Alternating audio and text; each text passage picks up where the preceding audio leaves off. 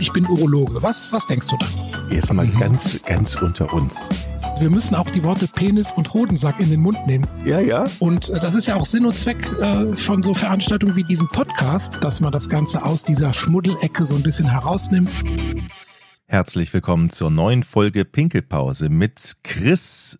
Der ist in dieser Woche wieder zu Gast gewesen und zwar in einem anderen Podcast und zwar im Esanon Podcast von Dr. Markus Mau. Da war er schon öfter. Diesmal geht es dort in diesem Podcast, den auch wir hier ausstrahlen in der Pinkelpause, um Weiterbildung und Ausbildung und Fortbildung von Ärzten und was das unter Umständen natürlich auch für uns Patienten bedeutet. Viel Spaß. Jahre des Studiums und der ärztlichen Weiterbildung in einem gewählten Fachbereich und dann endlich kommt der Arbeitsalltag als Arzt oder Ärztin in Klinik oder auch in der Niederlassung. Aber wie so häufig im Leben, man lernt eben doch nie aus.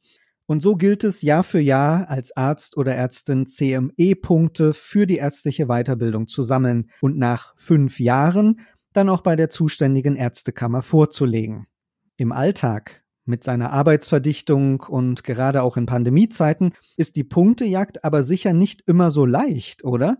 Wofür genau es Punkte gibt und ob die Weiterbildungsordnung in ihrer derzeitigen Form noch zeitgemäß ist, damit möchte ich heute mit dem Urologen und Autor Dr. Christoph Pies aus Aachen sprechen.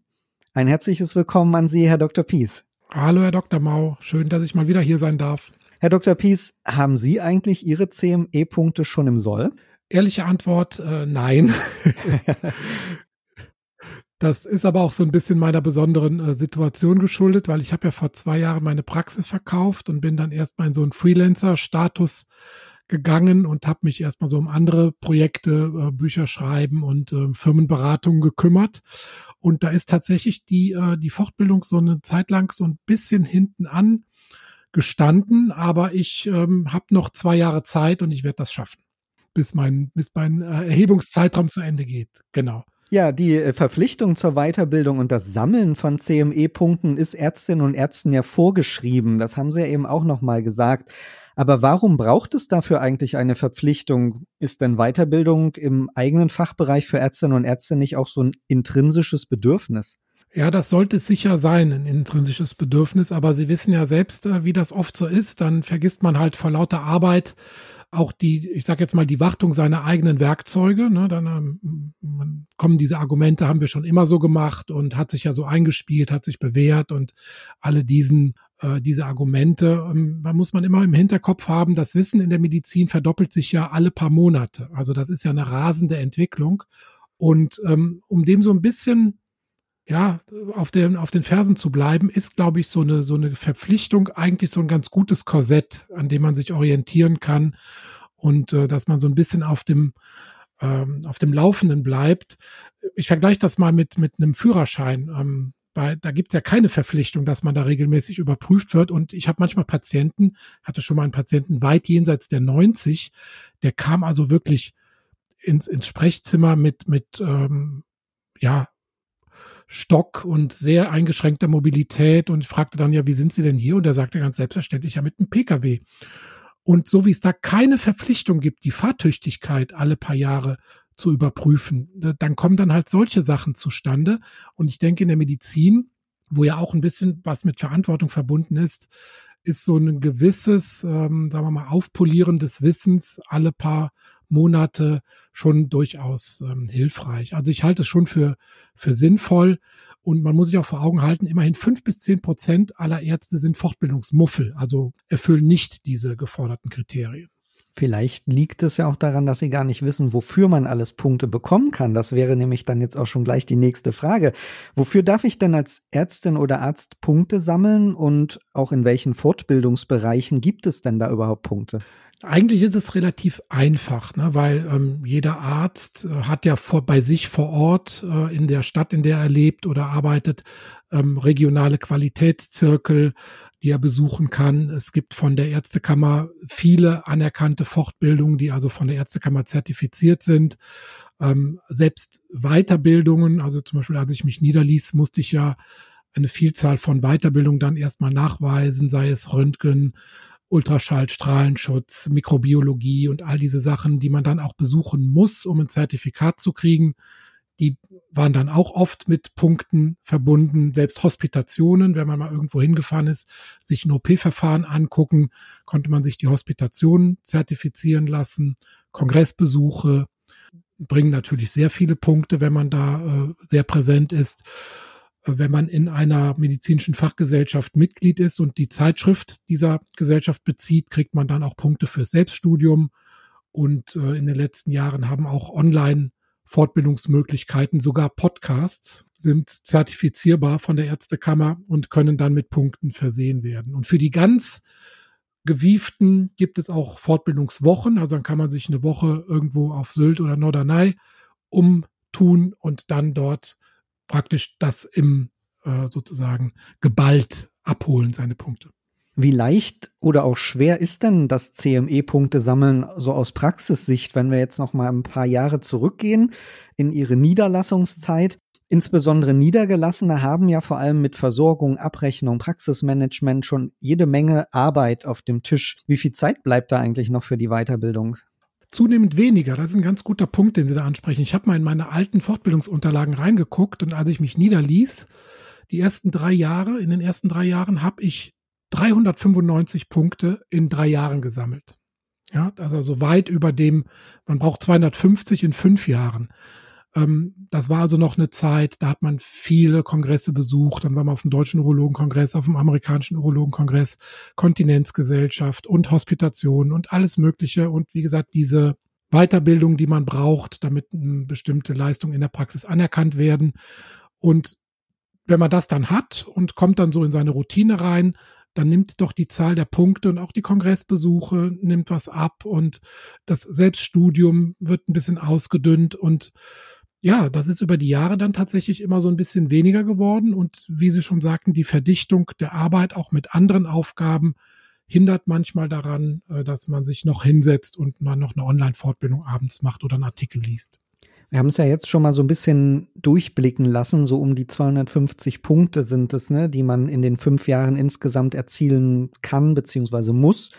Einige CME-Punkte bekommt man aber dabei ja auch automatisch ohne Nachweis, wie zum Beispiel für das Lesen von Fachartikeln.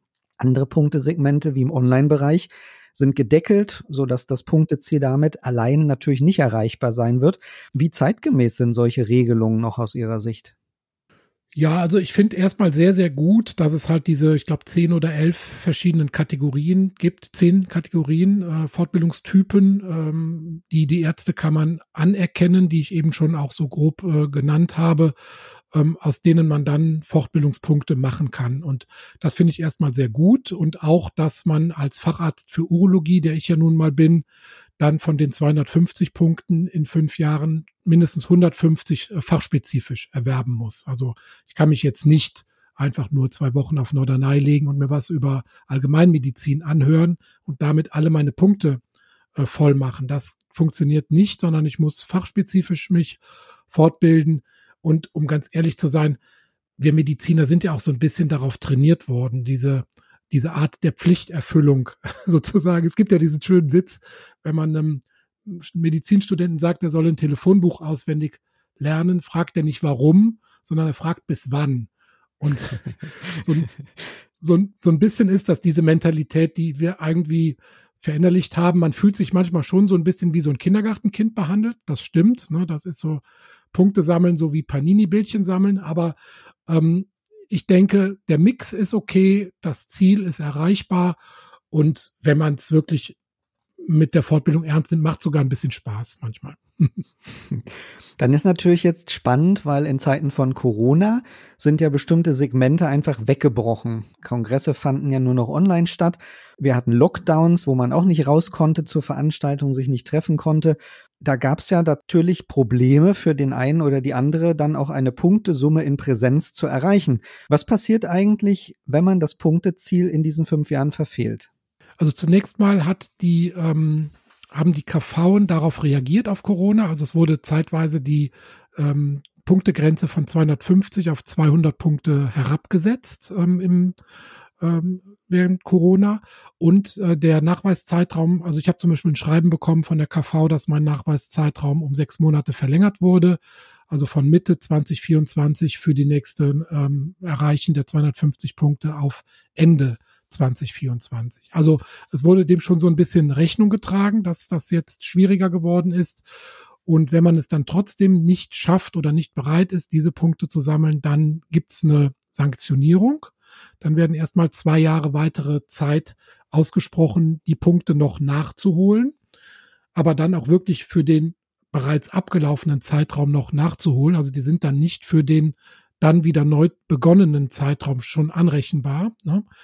Also man muss dann wirklich mehr arbeiten oder mehr sich fortbilden.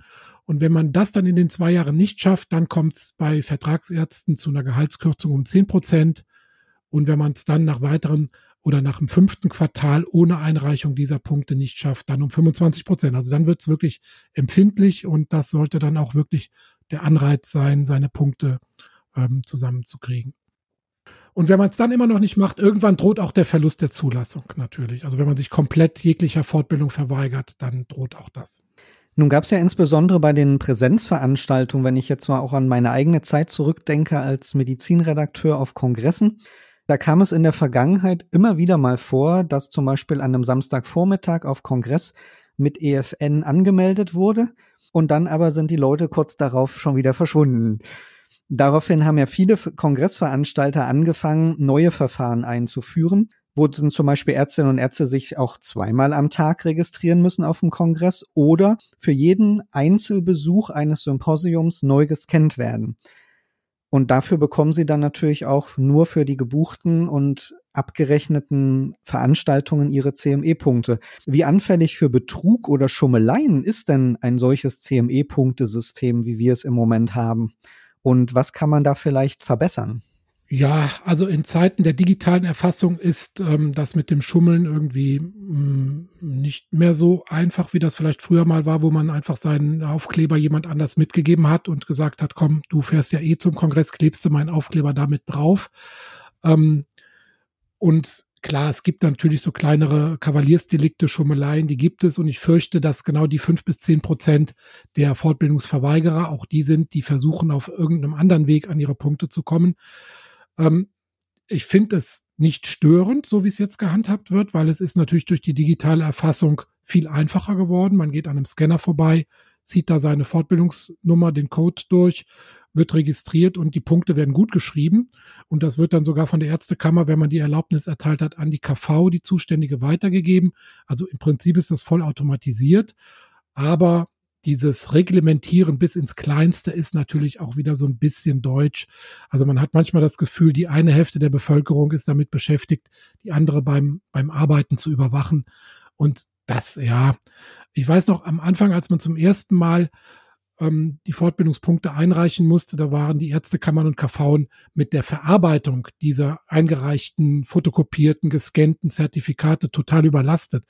Und da fragt man sich dann auch, also ähm, na, also dass die arbeitende Bevölkerung dann sozusagen von der von der verwaltenden Bevölkerung ähm, so ein bisschen überwacht wird. Da fühlt man sich manchmal so ein bisschen gegängelt. Aber im Prinzip ist das ein ganz gutes, transparentes und auch gut handelbares System, was wir jetzt haben.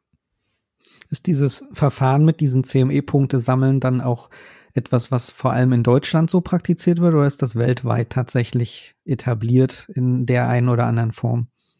Das kann ich ehrlich gesagt gar nicht beurteilen. Ich weiß nur, dass früher, wenn ich auf dem amerikanischen Urologenkongress war, ähm, dann ein Zertifikat bekommen habe und das wurde dann natürlich in den entsprechenden Fortbildungsstunden, also man muss vielleicht auch mal sagen, CME-Punkte, ein CME-Punkt sind 45 Minuten Fortbildung und dann wurden die in Amerika besuchten ähm, Einheiten dann in hiesige Fortbildungspunkte umgerechnet und auch anerkannt. Also ich weiß nicht, wie dort die Punkte für die dort ansässigen Ärzte ähm, registriert und berechnet werden, aber für Deutschland werden auch ausländisch erworbene Punkte entsprechend anerkannt. Ja, Herr Dr. Pies, ich denke, das war doch eine ganz interessante Jagd auf CME-Punkte hier heute gemeinsam. Wir haben gesehen. Ja. Ich muss jetzt leider aufhören, weil ich muss jetzt noch eine Online-Fortbildung machen. Ich bin ja erst bei Ach so, 90 ja. Punkten Also wir, wir haben ja beide jetzt auch gesehen, dass das System durchaus Schwächen hat und vielleicht auch an der einen oder anderen Stelle immer noch sehr bürokratisch ist. Aber natürlich den Arbeitsalltag vieler Medizinerinnen und Medizinern auch erleichtert, weil man einfach auch in der Freizeit oder auch im Beruf sich ganz eben weiterbilden kann durch verschiedene Angebote. Und ähm, Medizin braucht Weiterbildung, das hatten Sie auch gesagt, um mit den rasanten Entwicklungen im Feld überhaupt mithalten zu können. Und ich denke, haben wir ja beide auch miteinander besprochen, nicht zuletzt bieten sich heutzutage ja auch zahlreiche Plattformen und Formate an, um erfolgreich Jahr für Jahr dann auf Punktejagd gehen zu können. Und da wird ja dann eigentlich das eine oder auch das andere für jeden dabei sein.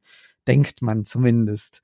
In diesem Sinne, Herr Dr. Pies, danke ich Ihnen sehr für dieses äußerst spannende Gespräch zu einem der wichtigsten Themen der täglichen Praxis als Arzt oder Ärztin. Vielen Dank. Ich danke Ihnen. Bis bald. Ich bin Urologe. Was, was denkst du da? Jetzt mal mhm. ganz, ganz unter uns. Wir müssen auch die Worte Penis und Hodensack in den Mund nehmen. Ja, ja. Und äh, das ist ja auch Sinn und Zweck äh, von so Veranstaltungen wie diesem Podcast, dass man das Ganze aus dieser Schmuddelecke so ein bisschen herausnimmt.